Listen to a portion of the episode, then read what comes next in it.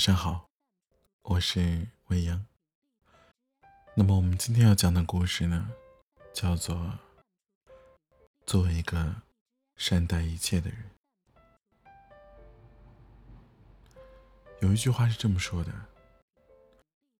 做一个善待一切的人，自然有一切都会善待于你。”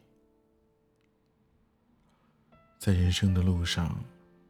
要学会善待他人，也要懂得善待自己。善待他人，可以让人生走得更远；善待自己，可以让生命活得更滋润。无论是善待谁，都是在温暖，在流转。都是爱在蔓延，施及别人，惠泽自身。在顺境的时候，想着去善待他人；己顺，世人以和平；己达，世人以恭谦；己喜，世人以诚敬。即使没有那么高的境界。至少可以做到不张狂、不招摇、不炫耀。善待有时候是一个亲切的姿态，有时候是一种温和的态度。心胸宽广，不是指能够装下几个自己，而是指可以盛得下。多少个他人？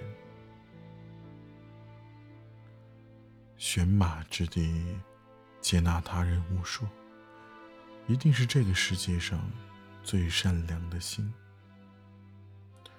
善待是一种心疼，心疼了别人，也会被这个世界心疼。处于逆境的时候啊，要懂得善待自己。谁都会遇到那种困难，谁都会遭遇坎坷。生命这条长河，有些暗礁和险滩是绕不过去的。若把困难和坎坷当作是对生命的考验，终是能达到一直就在那里的岸。善待自己，要学会宽容，不要在过去的错误中纠缠，要学会退一步，不在不能得到的欲望中挣扎。能宽恕多少，能退多少，实际上就是善待了自己多少。作为一个善待一切的人。自然会有一切都来善待你。